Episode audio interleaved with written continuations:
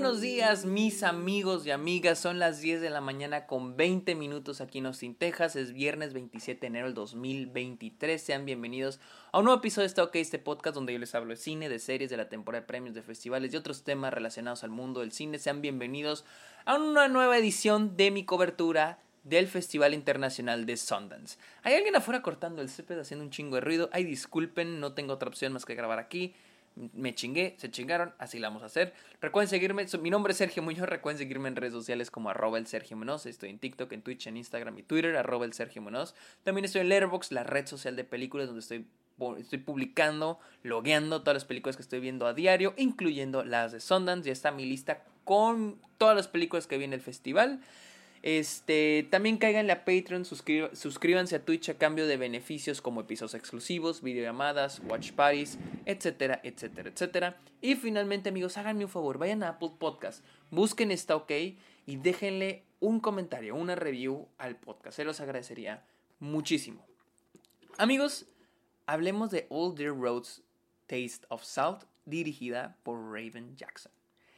Elegí esta película porque pues, es, una de las películas de A24 y me gusta ver las películas que traen a Sundance. Pueden traer grandes sorpresas, pueden traer grandes decepciones. El año pasado la gran decepción fue esa película de Jesse Eisenberg que de hecho apenas estrenó, o sea, un año duró para llegar a cines. Este, y debo decir que esta película fue una hermosísima sorpresa. Older Roads, Taste of South. La película, ok, la película en sí no sigue una historia lineal. Es un chingo de fragmentos de un personaje, de la vida de una chava en Mississippi, y hay diferentes momentos de ella, con su mamá, desde que es niña, o sea, hay diferentes puntos de su vida, desde que es niña, desde que es adolescente y ya casi adulta, con su hermana, con su mamá, con su familia, con la gente a su alrededor. Em, y es todo, es todo lo que es la película. Y es bellísima, la película está bellísima. Eh, puedo entender que no sea para todos, porque les digo, es una película no lineal, no tiene, de hecho no ni lineal, o sea, no tiene historia, no hay una narrativa. Simplemente son momentos en la vida de ella, pero están, están presentados de una manera tan poética, tan bella. Y, y admiro mucho el trabajo de dirección en esta película. Porque es impresionante lo mucho que esta película comunica con detalles tan pequeñitos. O sea, como un personaje agarrándole la mano a otro, una mirada, este, una palabra. Hay un momento bien bonito entre las, entre las que las dos hermanas dicen, ay, me acuerdo de mi mamá. Y empiezan a decir mamá, mamá, mamá. Se empiezan a decir, o sea, con una palabra, con el silencio. O sea, y es que la película hace mucho énfasis a eso a esos detallitos, a los detalles en los momentos humanos, ¿no? Cuando estás agarrando a alguien, cuando estás abrazando a alguien, cuando estás solo o sola, cuando suena algo y se te queda impregnado en, el cerebro, ese momento. Y es de que la película comunica un chingo de cosas con esos detallitos. Con esos momentos la película comunica un montón. Y algo que admiro mucho es de que este es el trabajo de una directora que fue al set y supo, sabía lo que iba a hacer. O sea, la güey está segura de lo que quería. Y puedo apostar que es uno de esos sets donde la gente se fue, ¿qué está haciendo? Pero, güey, o sea, o, la gente sabe que uno, o están de qué está haciendo, o dos, de que, wow, qué chingón. Porque hay tomas de las manos, del, de la, de, por atrás de la que tenemos un, tengo así en mi casa, tengo un red, así como una, una imagen de la, de la, película, así que no se me ha salido de la cabeza, donde nomás vemos a, están, es una pareja y el hombre se está yendo. Y la película creo que dura como tres minutos ellos abrazados. Y cuando se despegan nos quedamos con ella, con la chava, sola. Pero la vemos de por atrás. Ese fue el momento, ese fue el retrato que a mí se me quedó pegado ese y cuando se, dan la, cuando se agarran de la mano. O sea, y es que la directora examina esos momentos pequeños, esos detalles.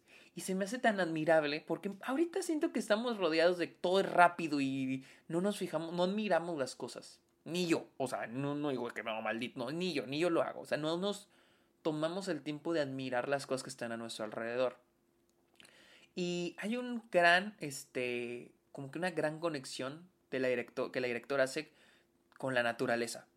No es que sea una película como Avatar en la que hay los animales y los humanos y los, bueno, los lo que sean que sean los monos azules de Avatar conviviendo y no, pero es una película sobre, o sea, esos momentos naturales, lo que lo que a los humanos nos hace ser parte de la naturaleza.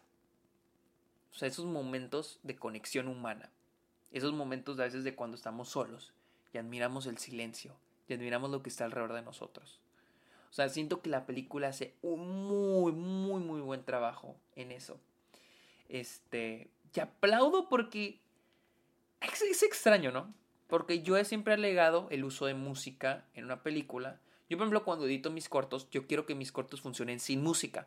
La música para mí es un agregado para adicional. Y, pero así ha habido, por ejemplo, me he topado con con películas que ayer vi una que dije, güey, métele tantita música porque eso se oye así como huequísimo. Pero por ejemplo con esta hay un gran balance. El 70% del tiempo no hay música. Y yo decía, güey, es que de esto es a lo que me refiero. De lo mucho que puedes comunicar sin música. O sea, que la música porque veces siento que la música se usa como último recurso cuando la película no comunica nada, la película narrativamente no logra nada, pues ahora le ponle música para que de perdida me levante los ánimos o haga sentir algo a, los, a la gente. Con esta película no intenta hacer eso. De hecho, la música está como que asignada en momentos bien específicos, al inicio, al final y en medio, siento yo es así. Hay un momento donde la chavita va en, una troca, en una camioneta y luego va mirando hacia, hacia los árboles mientras va ahí y tenemos música. O el final, el final con la hermana, donde habla sobre cómo el agua se transforma, cómo el agua se transforma, de que de repente puede ser líquida y de repente puede ser nieve.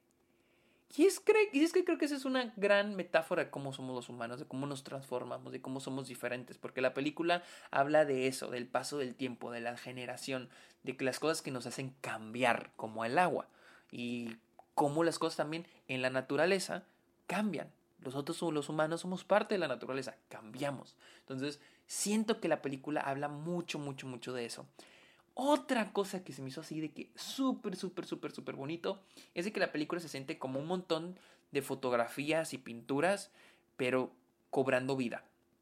O sea, hay un momento en una iglesia, hay una, hay una secuencia en una iglesia que se hizo bien chingón, donde hay, son close-ups de, de las personas que están dentro de la iglesia y, y luego un white shot que se empieza que luego el white shot se, em, se empieza a hacer un, un, paneo y vemos por la ventana y algo está pasando allá afuera.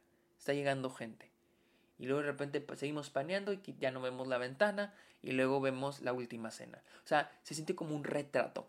Hay otro donde hay un funeral en el que es una también es otro otro otro estilo otra imagen de la película que no me puedo quitar que es este funeral, casi en el primer acto de la película, y es un white shot. Y vemos la iglesia y lo vemos a los personajes llegar, pero luego tenemos una mujer con una niña. La niña está llorando y la mujer está están aquí más cerca de la cámara. Se me hace una película también muy bien fotografiada. O sea, porque les digo, como que sabe que son retratos, son momentos. O sea, es eso. O sea, retratos, momentos, pero filmados. O sea, la película está grabada en 35, 35 milímetros, eh, Kodak, obviamente. Este, y es interesante, ¿no? Que, que, esté, que, todo sea como un retrato. Toda la película es eso, como un retrato. Es una película lindísima, bellísima, de lo mejor que he visto en Sundance, de lo mejor que he visto este año. Ya se acaba, se acaba enero y he visto casi 50, más de 50 películas, creo.